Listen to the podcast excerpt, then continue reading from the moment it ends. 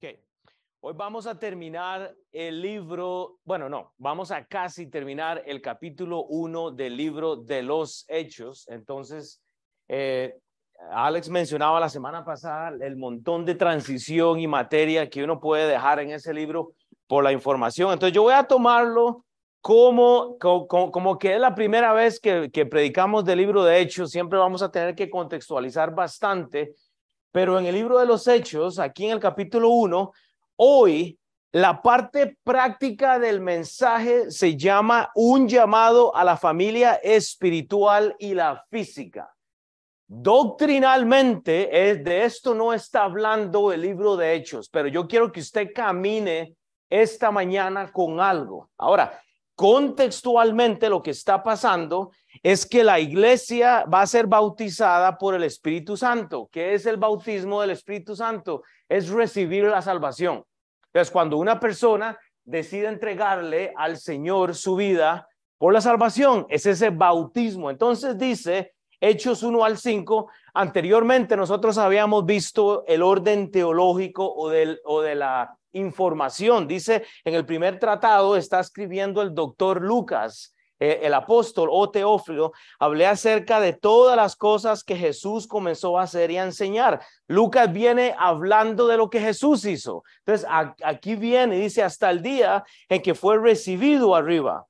Lucas habla de la ascensión, él, él, está ya entonces siendo recibido arriba y dice luego, después de haber dado mandamiento por el Espíritu Santo a los apóstoles que había escogido, a quienes también después de haber padecido se presentó vivo con muchas pruebas indubitables, apareciéndose durante 40 días, hablándoles acerca del reino de Dios y estando juntos. Este es el concepto de hoy, la familia, la unidad, estando juntos Dice la Biblia, estando juntos, les mandó que no fueran de, que se fueran de, de Jerusalén, sino que esperasen la promesa del Padre, la cual les dijo, oíste de mí, porque Juan ciertamente bautizó con agua, mas vosotros seréis bautizados por el Espíritu dentro de no muchos días. La pregunta que hicimos es, ¿cómo nosotros llegamos a la historia? ¿Cómo llegamos a la temporada o a la época de la iglesia?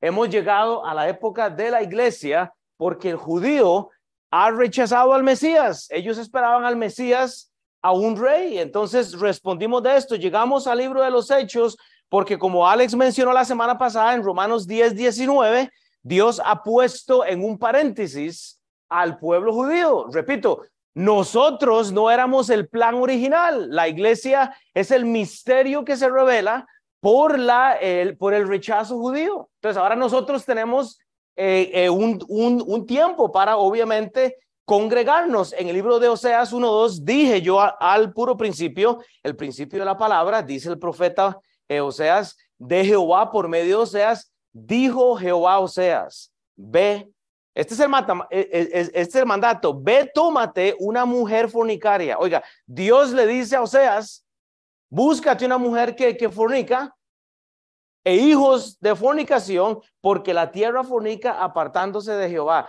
Hablé de esto claro, hermanos, en donde la institución, e, el amor de Dios ahora se ha visto dado a la iglesia.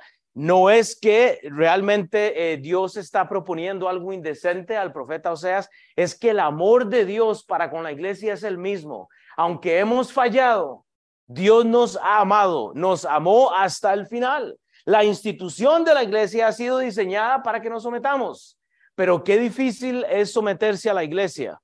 A los predicadores, hermanos, es que siempre dicen lo mismo, que tienen que estar viniendo a la iglesia. Eh, hermanos, es que ese es el corazón del, del Señor. Él viene a casar su iglesia.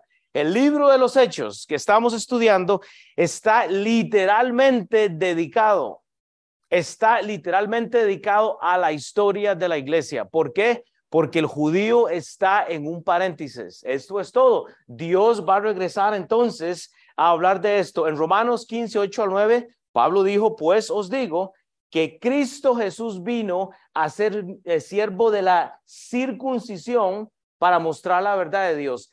Jesucristo vino, Jesucristo vino a llevar el último mensaje al judío. Él es la transición. El libro de Romanos, bueno, ahí no está Romanos 15, 8, 9, es para confirmar las promesas hechas a los padres. Eso fue lo que Jesús hizo. Como está escrito, por tanto yo te confesaré entre los gentiles. Hermanos, del versículo 1 al 5, lo que tenemos es una introductoria a lo que nosotros vamos a hacer esta mañana. Entonces, yo quiero que usted eh, agache su cabeza y le demos a Dios las gracias por lo que vamos a, eh, a, escuchar hoy.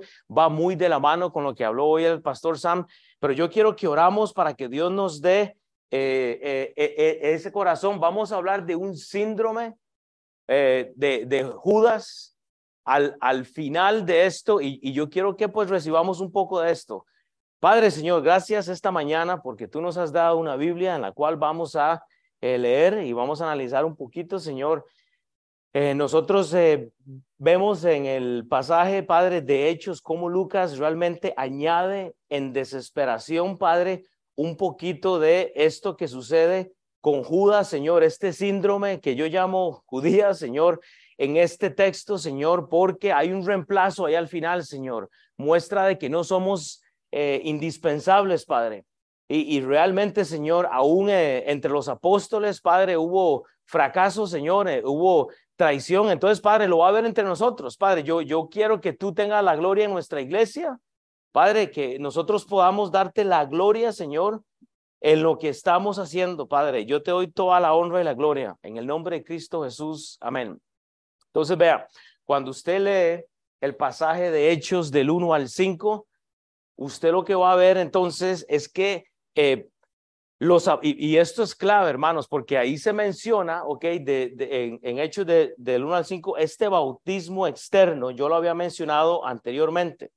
Entonces, este bautismo del que Hechos está hablando fue el bautismo que Jesús hizo realmente para incorporar lo que luego viene a ser como el bautismo espiritual. Cuando Jesús es bautizado, lo, hice, eh, lo hace para ponerse igual con el judío. No es el mismo bautismo que nosotros o que este pasaje doctrinalmente está hablando. Esta transición ha tomado entonces en el lugar de los hechos. La semana anterior Alex tocó esto de los versículos 6 al 11. Yo voy a dar un repaso, pero es importante porque eh, del versículo 6 al 11 tenemos la ascensión. Entonces, ¿qué es lo que pasa? Es importante ¿Qué es la ascensión? Después de que Jesús resucita de los muertos, Él se presenta vivo a algunos. Si usted ha estudiado su Biblia, lo hizo a mujeres allá en Mateo 28, del 9 al 10. Jesús se presenta a algunas mujeres, primeramente. Muy interesante. Vea el corazón de Dios con la mujer. Muy interesante. Él lo hace a los discípulos en Lucas 24, allá al final. Y a más de 500 personas, si usted lee Primera de Corintios 15, 6. En los días siguientes Jesús resucita y Jesús entonces instituye a discípulos, que es en donde estamos aquí en Hechos. Él está instituyéndoles, les está confirmando el mensaje para que reciban el Espíritu Santo.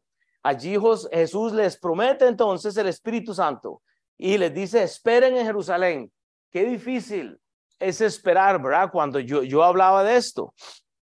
Después Jesús los bendice y luego obviamente usted ve el relato de la ascensión. En el versículo 6 vea lo que dice. Entonces los que se habían reunido le preguntaron diciendo, Señor, restaurarás, restaurarás el reino a Israel en este tiempo. Los apóstoles judíos le hacen una pregunta a Jesús, ¿restaurarás el reino a Israel en este tiempo? El judío está esperando un reino físico porque no les dio abasto con el Mesías en un burro. El Mesías llegó en un burrito sabanero, como dice la canción, llegó, entró. Ellos están esperando un reinado literal físico, pero Jesús está hablando de otra cosa. Entonces, ellos tienen derecho a preguntar, ¿sí o no? Nosotros tenemos derecho a hacer preguntas a veces. Han hablado de hoy de la importancia que es en la doctrina bíblica. La Biblia dice que antes de la ascensión de Jesús, de ir al Padre, hay unos reunidos, hermanos. Prácticamente este versículo nos ayuda a ver el motivo del por qué tú y yo estamos hoy en la iglesia. Estamos reunidos porque necesitamos contexto bíblico. Usualmente las familias están divididas hoy en día.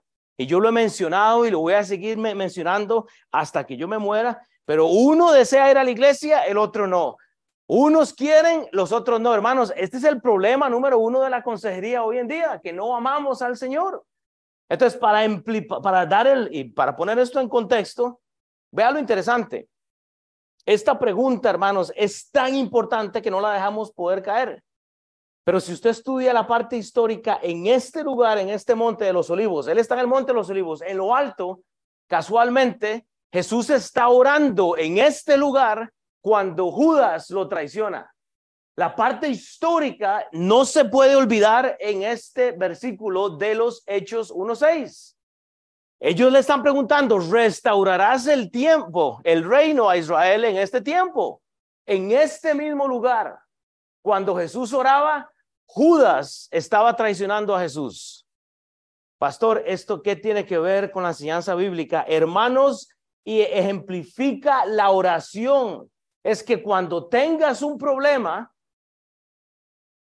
pregunte, lleve al monte de los olivos, lleve a lo alto su petición.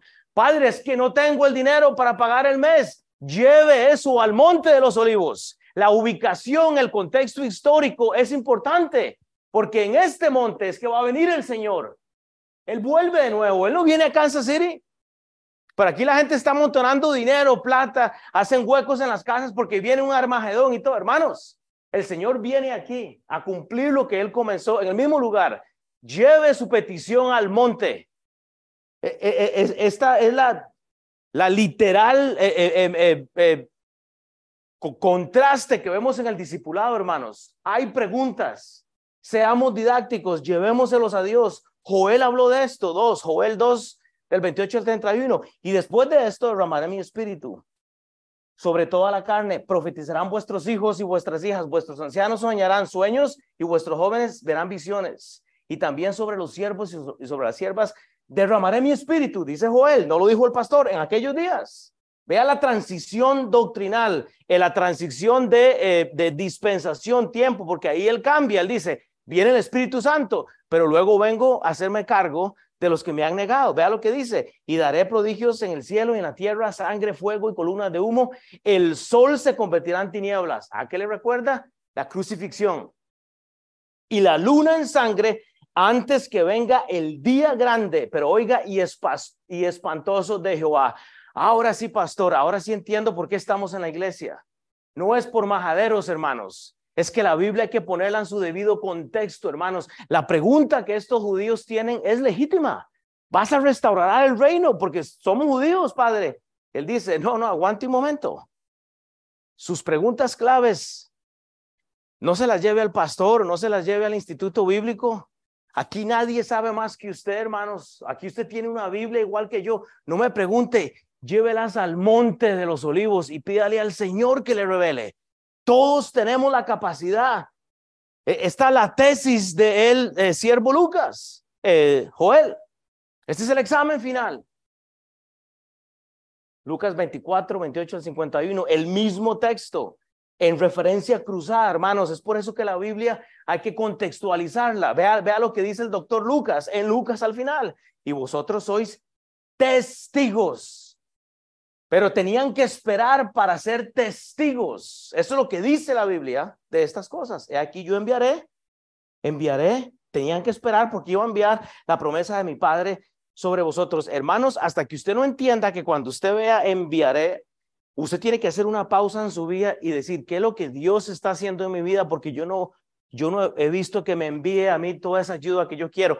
Estos judíos querían ya ese espíritu, ellos querían esa, esa revelación voy a enviarla.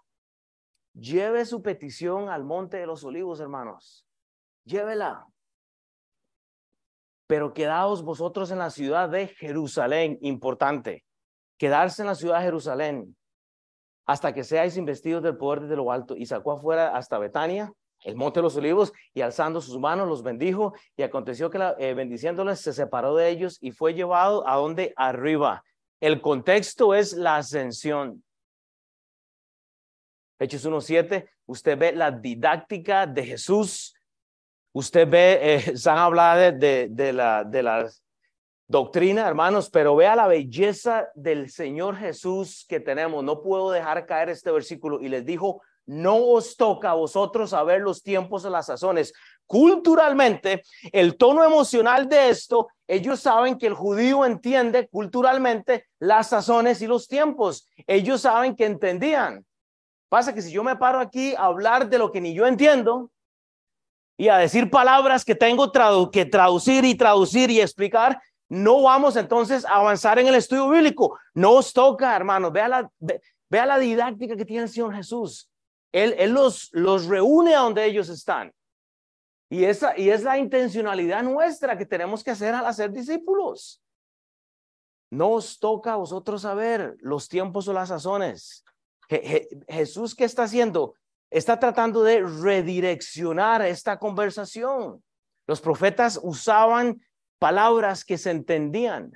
Pero si yo me paro aquí a, darle significado a todo lo que yo hablo, como decía hoy San, del hebreo y del griego, entonces ¿en qué quedamos? ¿Por qué no masticamos el texto y le llevamos eso al Señor Jesucristo? al, al monte, redireccionar, no contender. Pablo, los profetas, los apóstoles eran didácticos, hermanos. Pero, pero ¿sabe qué hacemos los pastores o los predicadores? Nos, nos, nos confundimos que queremos impresionar a la gente con palabrería. Hermanos, tenemos toda la Biblia para masticarla juntos, para ser didácticos. La enseñanza es aprender a qué dice la Biblia. Es simplemente, Pablo habla de los débiles en la fe en Primera de Corintios. ¿Qué dice la palabra de Dios? Me he hecho débil a los débiles. Cuando usted ve la palabra débil, no es alguien debilitado, es alguien que contiende que, el débil en Primera de Corintios, yo hablé de esto anteriormente, es el débil, es la persona que quiere decir, pero ¿qué dice la Biblia ahí? Pero ¿qué tal si eso pasaría? Que están buscando los misterios que la Biblia no habla. ¿Que de dónde vienen los negros? ¿Que de dónde vienen los chinos? ¿Y que de dónde vienen los latinos? Y podemos hablar y debatir, hermano. Pablo dice, yo me he hecho a los débiles. O sea, en otras palabras, Caleb, cuando usted quiere hablar de doctrina, le voy a dar doctrina. O cuando tú no sabes de doctrina, no vamos a hablar de la... Hermanos, no todos estamos listos para tener una conversación. ¿Usted me entiende? Y la responsabilidad de hablar de la Biblia es hacernos débiles a los débiles, es entender la audiencia, que hay palabras que no afectan, que solo confunden. Hacer discípulos es pasar tiempo y llevarlos al monte de los olivos a tener una reunión con Cristo. Si usted me entiende, me he hecho de todo. A, todos me he hecho de todo, hermanos. Hay que hacerse de todos. Eh, siempre me acuerdo del pastor eh, Carlos allá en Costa Rica que la gente no sabe leer y escribir. Alex ha estado allá, mi mamá.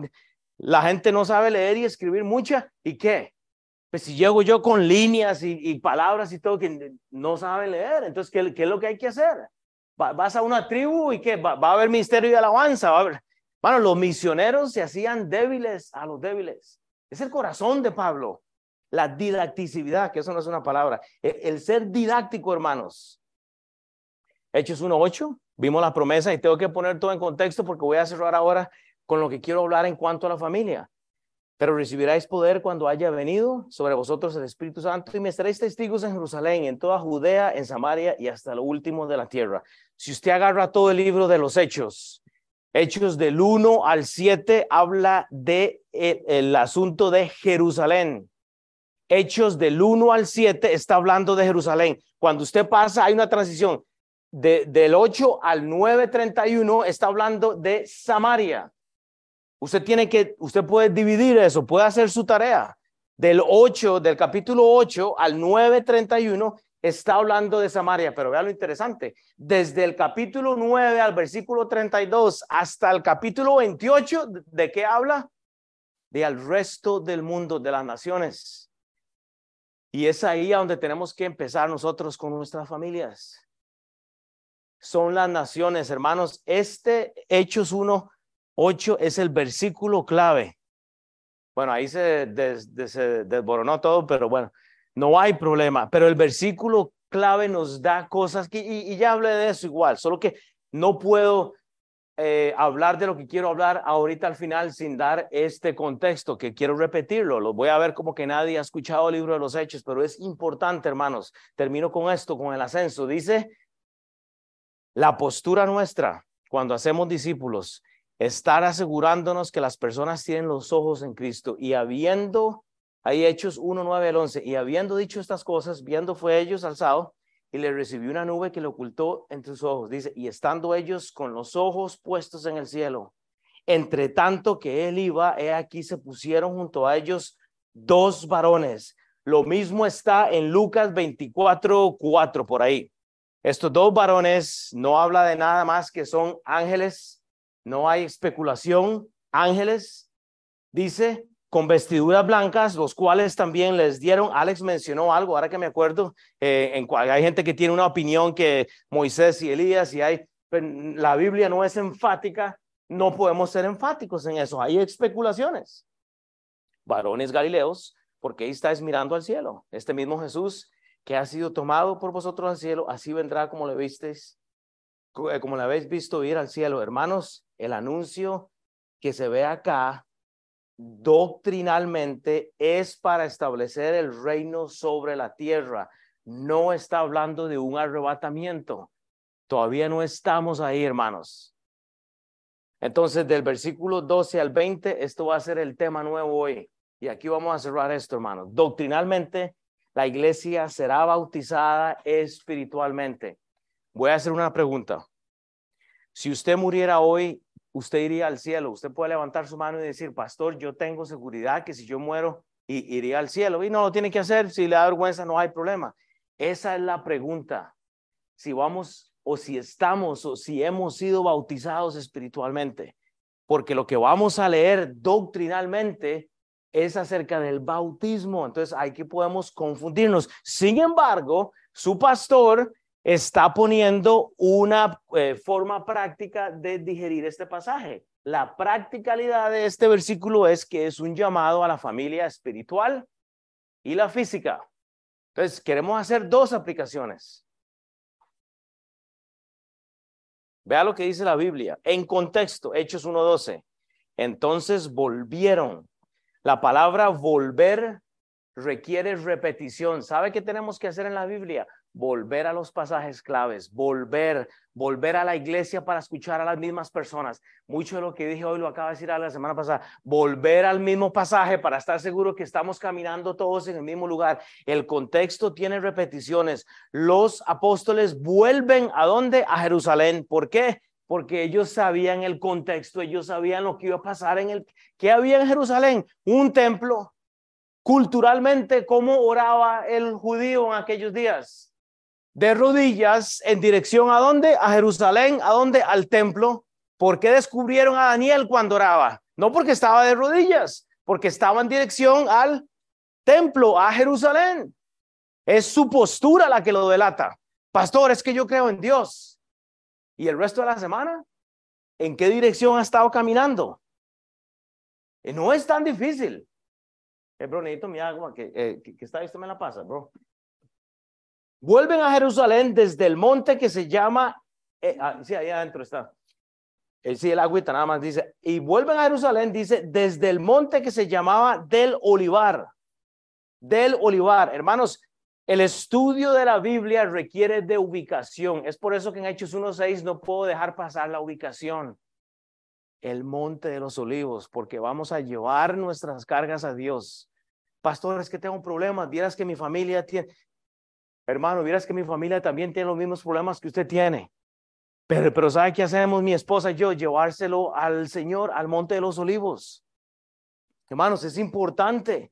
El contexto bíblico requiere repeticiones, pero es bueno estar en el templo con los hermanos porque es difícil estar en el templo repetidamente, ¿verdad? O sea, es difícil. Y ubicarnos es llevar, oh, el libro de Hechos habla de esto, es importante el contexto.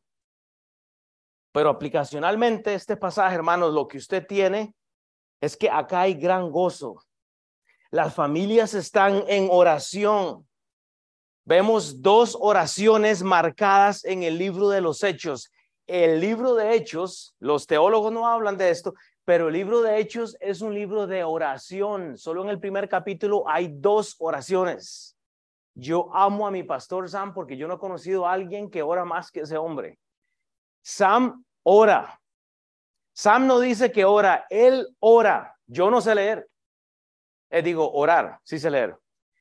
Yo tengo que, sorry, yo tengo que aprender de la oración. Yo, yo un día de estos hablaba yo con Alex, cómo nosotros fuimos, o sea, tal vez entrenados mucho en la Biblia, pero esto de la oración no hay instituto bíblico. Es que la oración se hace en sus rodillas cuando nadie le está viendo. Y yo decía el otro día, cuando decía, cuando decía el cantante, cuando nadie me ve, había una canción, ¿verdad? Cuando nadie nos ve, ese es el problema. Ahí es cuando yo nunca he escuchado música mala, ¿verdad? No, jamás. Cuando nadie le ve, cuando nadie le ve, ahí sale el guerrero espiritual. Pero cuando, hey, hermano, ¿puedo orar para cerrar la iglesia? Levantaos, Padre Señor. Y usan las palabras que ni siquiera entienden, hermano. No, es cuando la oración ocurre. Usted lo que ve, la teología de este versículo, hermanos, es la familia. Es ir al olivar, a donde está Jesús. Es ir al templo, al olivar, repetidamente. ¿Qué es lo que tenemos que hacer con la Biblia? Repetidamente lo que se dijo la semana pasada, volverlo a repetir esta semana, no por majaderos, sino para que Dios tenga la gloria. Cuando escuchamos repeticiones, Dios hace algo, es exponer nuestras familias, hermanos, es traer a los niños. ¿Cómo queremos niños transformados si somos unos vagabundos espirituales? El video de YouTube y las historias de Jonás y, y, y, Sansón no son suficientes. Es la repetición, es la coinonía, hermanos. Es difícil escucharme. Yo lo entiendo. Ahí está Gerardo aquí. Es difícil escuchar a Will, ¿verdad, Gerardo? Qué difícil escuchar a Alex, qué difícil escuchar al que sigue el otro. Hermano, e, es difícil, pero es necesario. Porque los niños están siendo pulidos en sus clases. En este momento la hermana Katy está con cuatro niños en español y en inglés. Tiene una de lenguas ahí. O sea, gloria a Dios. Eh, pero eso es lo que pasa en la iglesia. Ah, bueno, y se llevó a tu hija, ¿verdad? Ahorita. Y ella les está enseñando Biblia. Ellas no están en una guardería, hermanos. Pero es difícil, gracias por el amén. Es, es buscar la unidad, hermanos. Zacarías 14, 4, 5. Y se afirmarán sus pies en aquel día. Aquel día es el día del Señor, hermanos. ¿Sobre dónde? Oh, casualmente, dijo Zacarías, en el monte de los olivos, referencia cruzada, llevar las peticiones al monte, al Señor. Por supuesto, hermanos, usted puede llevarle todo al pastor, puede traer su petición a la iglesia. Amén. Ese no es el problema. El problema es cuando no llevas tu petición al monte de los olivos, que está frente a Jerusalén. Vea la ubicación, vea el contexto y en el monte de los olivos se partirá por medio hacia el oriente y hacia el occidente, haciendo un valle muy grande, y la mitad de los montes se apartará hacia el norte y la otra mitad hacia el sur, y huiráis al valle de los montes. ¿Quién, hizo esto? El pueblo judío. ¿Qué hizo el pueblo judío? Huir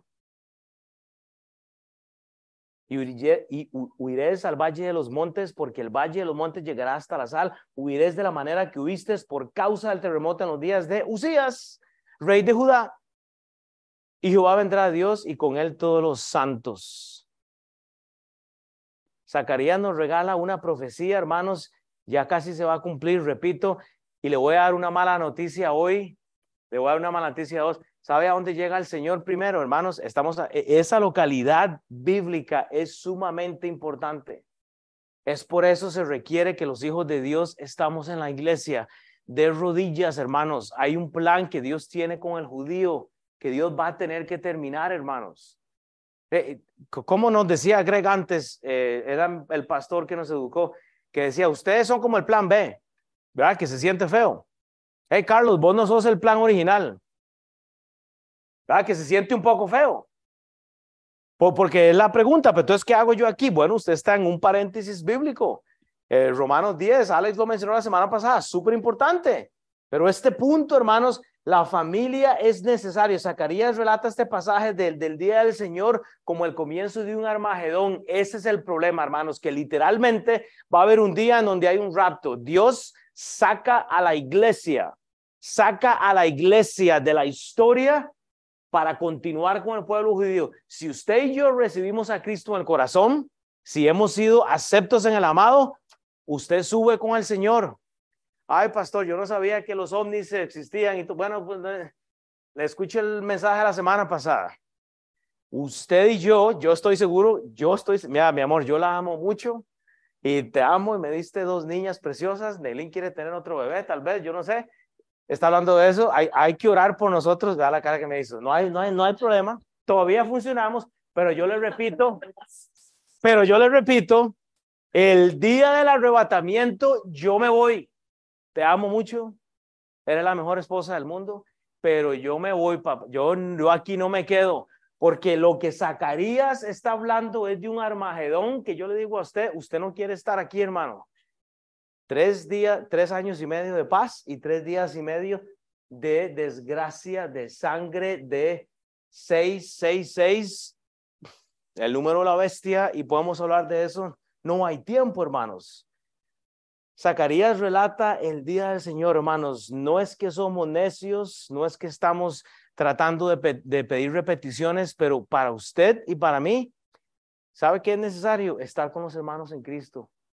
Es darle honor a la sangre de Cristo en venir a la iglesia con el corazón contento y decir, Padre, tu sangre fue derramada por tu iglesia y yo voy a ser parte de la iglesia.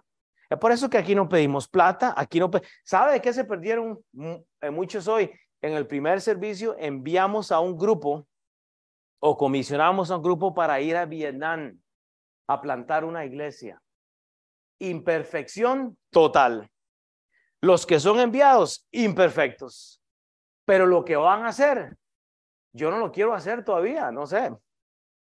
Yo sé que Dios quiere que este ministerio en Kansas City eh, eh, eh, tenga más gente, más salvaciones. Mateo 25, 31, en el contexto de la, del juicio a las naciones. Cuando el Hijo del Hombre venga en su gloria, hermanos, ¿qué va a hacer Dios? Dios viene y separa a los justos de los injustos. ¿En dónde va a estar usted? ¿Justos o injustos? Y todos los santos ángeles con él, entonces se sentará en su trono de gloria. Hermanos, el reino terrenal, físico, se va a cumplir. Dios, eh, Jesucristo viene a sentarse en el trono. Alex habló de los reinos. Hay dos reinos, uno físico uno espiritual. Ok. Ahí está el contexto, hermanos. Eh, usted, usted, va, va, usted va a estar delante del Señor y el Señor va a decir, justo o injusto. La pregunta es, si usted muriera hoy, ¿tiene seguridad de su salvación? Ese es el problema, hermanos. Yo le dije, yo amo a mi esposa, pero si ella no es salva, no, no va conmigo. Yo tengo que evangelizar a mis hijos. No puedo pretender que ellos son salvos. Mis hijas, una de mis hijas se bautizó, pero pues, igual no quiero dar por sentado que es salva. Segunda Tesalonicenses 1, 7, 10. El contexto de la venida de Cristo y a vosotros que sois atribulados, daros reposo con nosotros cuando se manifieste el Señor Jesús desde el cielo con los ángeles de su poder. Y usted puede seguir leyendo Judas 14, 15. El pastor San está hablando de esto. Desde estos tiempos también profetizó Enoch. Enoch no es un libro eh, que fue canonizado, no fue un libro inspirado por Dios. Es, eh, el libro de Enoch es un libro informativo buenísimo. Usted lo puede leer, pero él profetizó. Y él fue el séptimo desde Adán diciendo, he aquí vino el Señor con sus santas decenas de millares para hacer juicio contra todos, oiga, y dejar convicto a todos los impíos de todas sus obras impías que han hecho impíamente. Hermanos, yo no quiero estar ahí. El problema, hermanos, en un buen contexto, yo le voy a decir, es la familia. El doctor Lucas está poniendo todo esto, nos está dando un clímax familiar, porque sabe que lo que quiere hacer usted, asegurarse que su familia está sujeta a la estructura de la iglesia, porque viene el día del Señor, viene el día de la retribución, viene el día del Armagedón. Por favor, creamos, eso es lo que la predicación debe de hacer. Hermanos, yo amo de corazón a mi pastor y yo le digo, este hombre ama. Todo el contexto que estamos leyendo ahorita tiene la oración en común. Todo lo que estamos leyendo ahora tiene la oración. ¿Dónde? En el monte. Tiene eh, todo el pasaje de, de esta mañana tiene una ubicación en un monte llevando la pregunta al Señor. Todo esto empezó con la pregunta, Padre, ¿restaurarás el reino? Es la pregunta que tenemos hoy. ¿Cuándo va a venir el Señor? Bueno, ya casi. Yo me topé a un cristiano y me decía, pero es que yo ya estoy harto de que me digan que el Señor ya viene y nunca viene. Ahora tengo 50 años y, me dicen lo mismo desde que yo tenía 5 años. Ok, entonces el Señor está más cerca porque pasaron 50 años. Quiere decir que está más cerca, pero el Señor viene. Ahora sí, el clímax familiar para terminar e, es este pasaje. Y entrados, Hechos 1, 13 y 14. Vea la belleza, hermanos, vea el clímax del mensaje. Habla de la familia. Prácticamente, repito, doctrinalmente no es la aplicación, pero prácticamente su pastor quiere darle un cargo a usted. Y entrados, subieron al aposento alto. Si está tomando notas, el aposento, ahí está, eso en hebreo, o dirían, eso en, en, en griego, dice, subieron al aposento alto, pues, hermanos, suben al aposento alto, ¿sabe? ¿Sabe qué están haciendo? Orando, no hay que ir al griego, suben al aposento alto, no hay que ir al, al, al, al ¿cómo se llama? Al arameo, no hay que, hermanos, suben al, al, aposento alto a qué? A orar. ¿Dónde moraban? Oiga, Pedrito, Jacobo, Juan Andrés Felipe, Tomás Bartolomé, Mateo, Jacobo, hijo de Feo, Simón, el celote y Judas. No es el Escariote. Este es Judas, hermano de Jacobo. Y todos perseveraban unánimes en oración. Si está tomando notas, Salmo 133. Leas el Salmo 133. Si usted le cuesta ser unánime, Salmo 133, póngalo en su nota, no está ahí, pero la unanimidad, hermanos. Ah, ahora sí.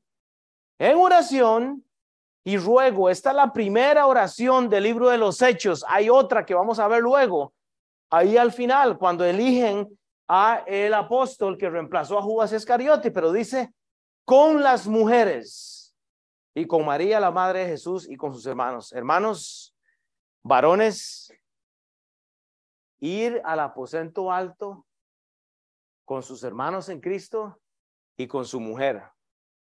Le estoy hablando a los varones en este momento. Con la mujer, con sus mujeres y podemos dar un montón de, texto porque la gente va a debatir que no eran esposas. Lo siento, Jesús sanó la suegra de Pedro. Ustedes se acuerdan, tenía una fiebre grande. Hermanos, habían esposas aquí. La esposa tiene tanta parte en su vida como la suya para ella, hermanos. Es importante la administración con los hermanos en Cristo. Y con María, la madre de Jesús, ups, no dice la Madre de Dios. Santa María, Madre de Dios, ruega por nosotros. No, no, no, no, no, mala fonética, mala literatura. Santa María, Madre de Dios, ruega. No, es la Madre de Dios, es la Madre de Jesús. Literalmente hay que hacer esa división. Oh, casualmente no es la, no es la María que nos venden, no, ella tuvo otros hijos fuera de Jesús, Jesús tuvo hermanos. Es la madre de Jesús, con todo el respeto, no es la madre de Dios. Doctrinalmente, hay hermanos, comencemos, y es la parte, comencemos solo con el orden informativo de este texto, pero hermanos, aprendemos a ir a orar con las familias. En mi hogar, ni mi esposa y yo nos damos vacaciones, hermanos.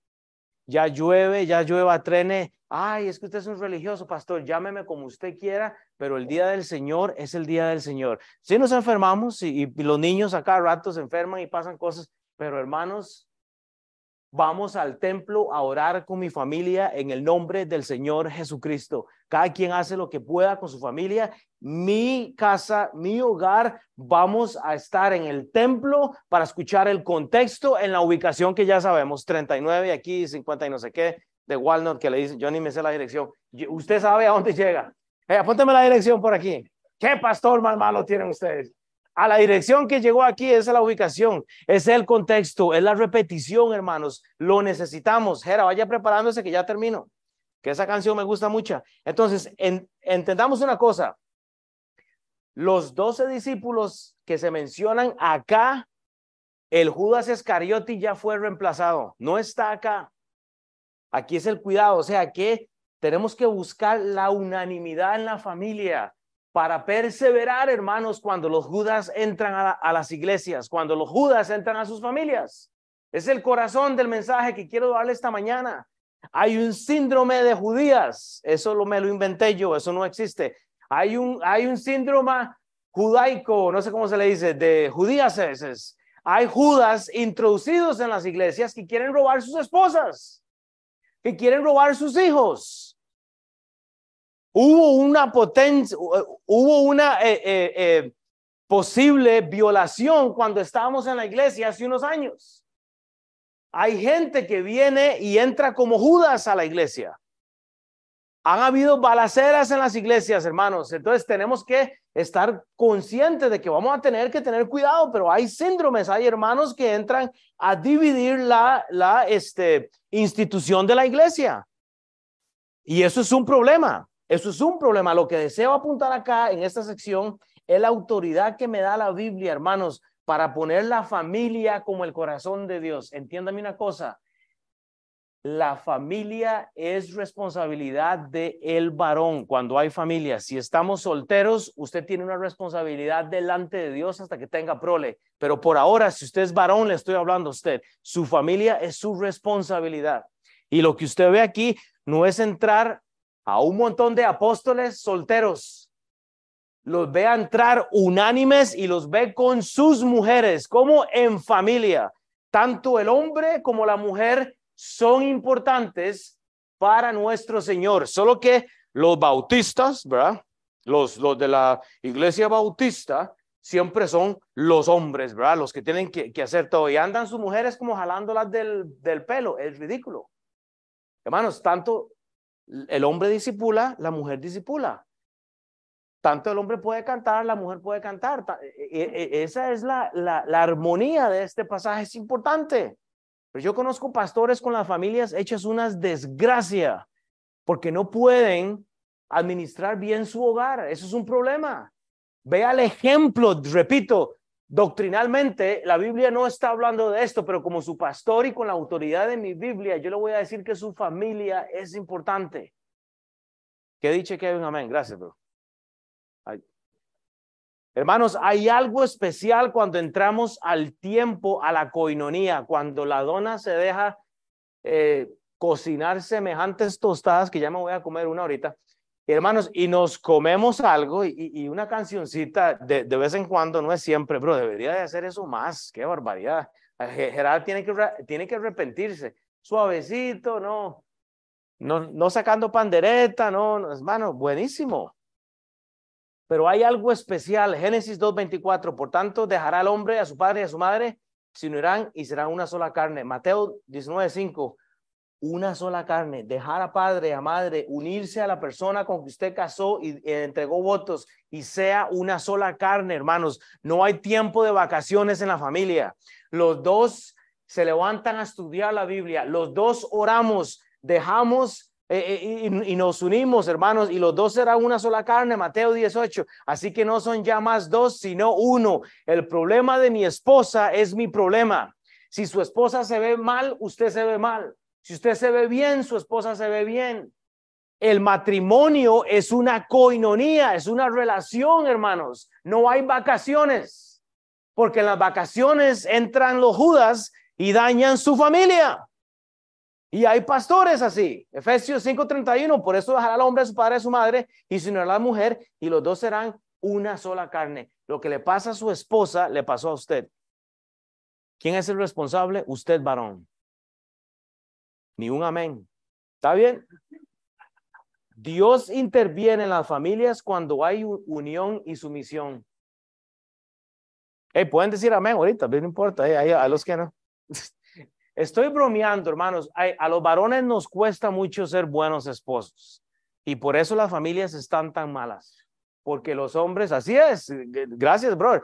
Porque los hombres no nos comportamos como hombres, estamos lidiando con nuestras familias. Porque el hombre no ha desarrollado un carácter de varón, estamos sufriendo en la familia. Es que usted no sabe, yo le digo y le digo y no me hace caso, es su problema. Porque cuando tenemos el corazón de la esposa, no estamos luchando. Y, no, y oiga, y aquí vamos todos. E, esto va para todos. Empezando yo, yo soy el peor yo podría ser un mucho mejor esposo para tener el corazón de mi esposa siempre. Ah, pero como yo estoy soltera, no, no hace lo que le da la gana. Usted tiene que darle cuentas a Dios, hermanos. Eh, Dios interviene en la unión. Lucas 24, 50 al 53. La ascensión, ahora sí, la, la parte doctrinal sale a relucir y los sacó afuera hasta Betania, al monte, y alzando sus manos los bendijo. ¿A quienes? A los apóstoles. Y aconteció que bendiciéndolos se separó de ellos y fue eh, llevado arriba al cielo. Y ellos después de haberle adorado, ¿qué, qué, qué, qué pasó? Volvieron a Jerusalén con gran gozo. ¿Quiénes eran ellos? Los mismos que acabo de, de leer en Hechos. Pedro, Jacobo, todos ellos, ¿con quién? Con sus esposas y la, María, y las hermanas, eh, familia. Hay gozo cuando estamos en la iglesia de Dios. Entonces, para terminar el mensaje, termino con esto.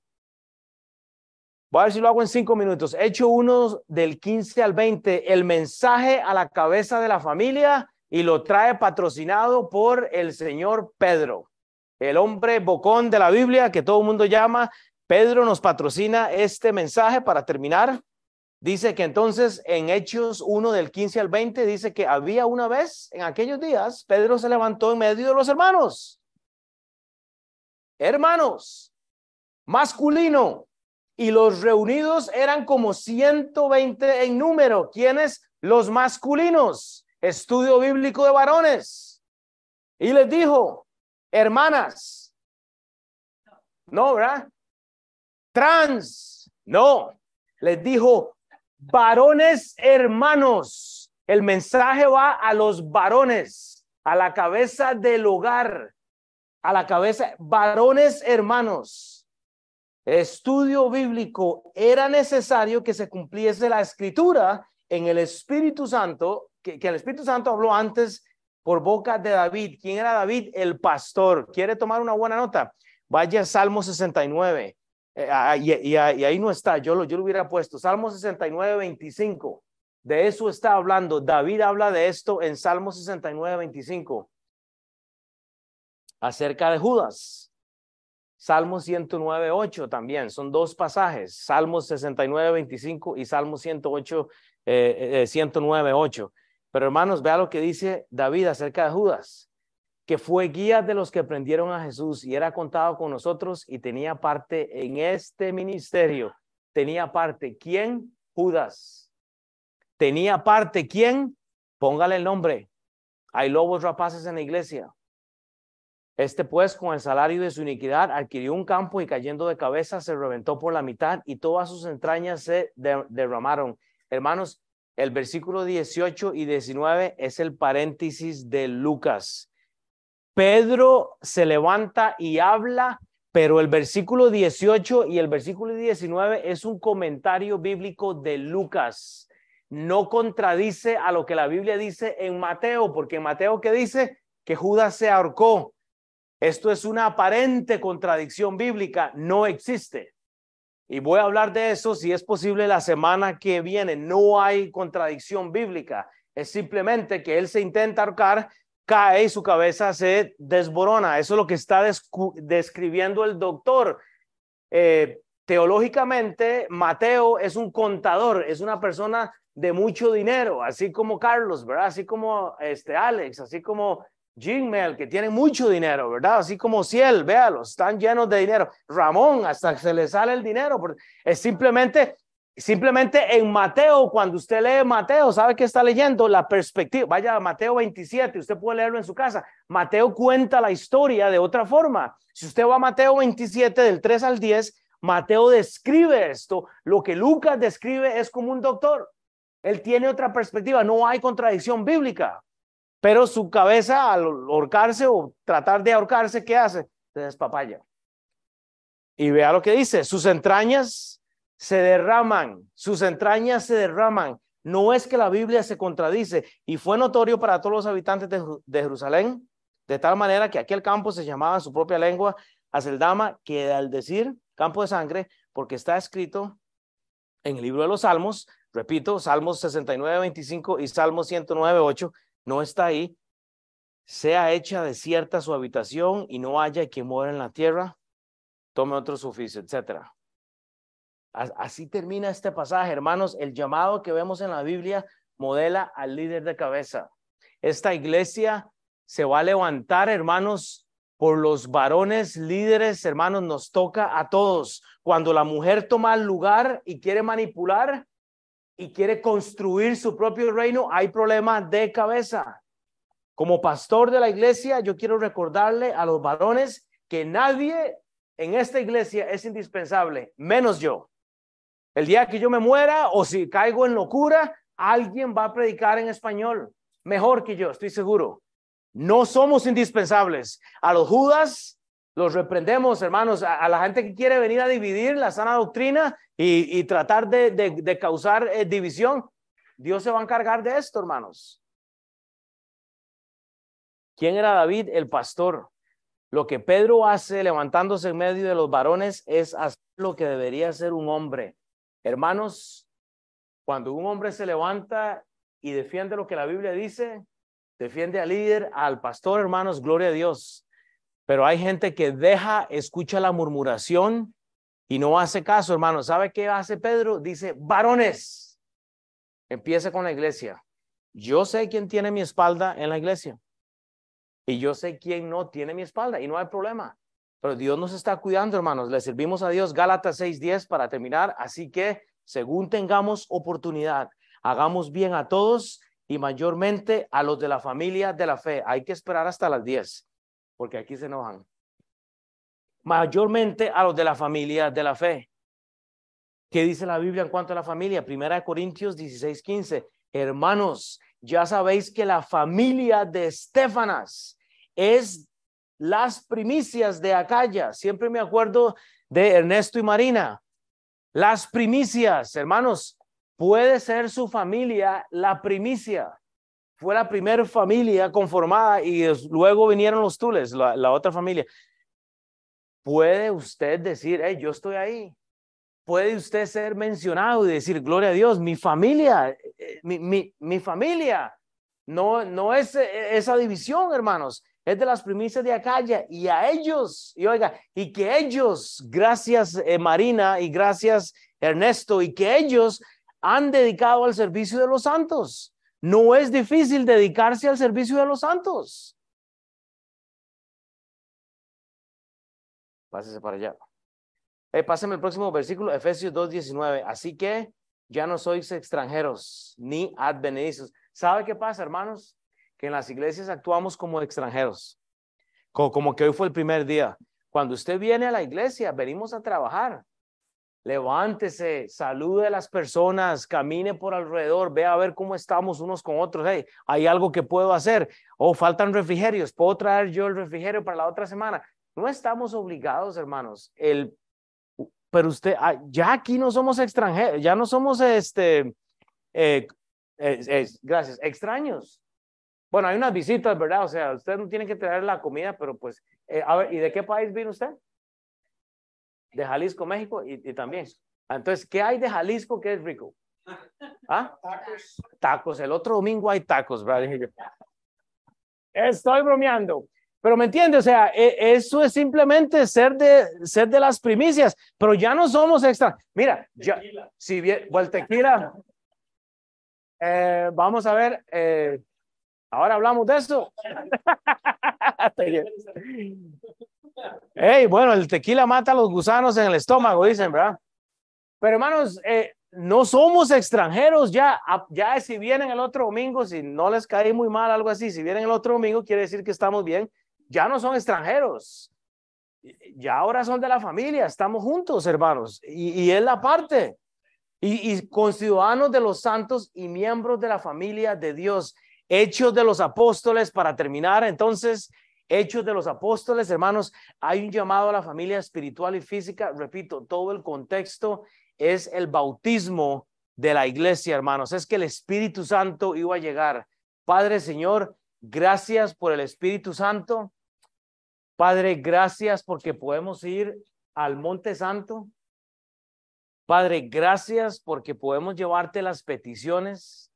Señor, cuánta necesidad tengo yo de que mi familia esté delante de ti sujeta, pero ¿cómo cuesta? Padre, te doy gracias, Señor, porque tú has estado con nosotros. Gracias porque nos has cuidado, Señor, y que tú tengas la gloria en este domingo, Padre. Enséñanos a caminar con nuestra familia física, Señor, pero con la espiritual. Padre, así que tú tengas toda la gloria en todo lo que vamos a hacer, Padre, en el nombre de Cristo Jesús. Amén.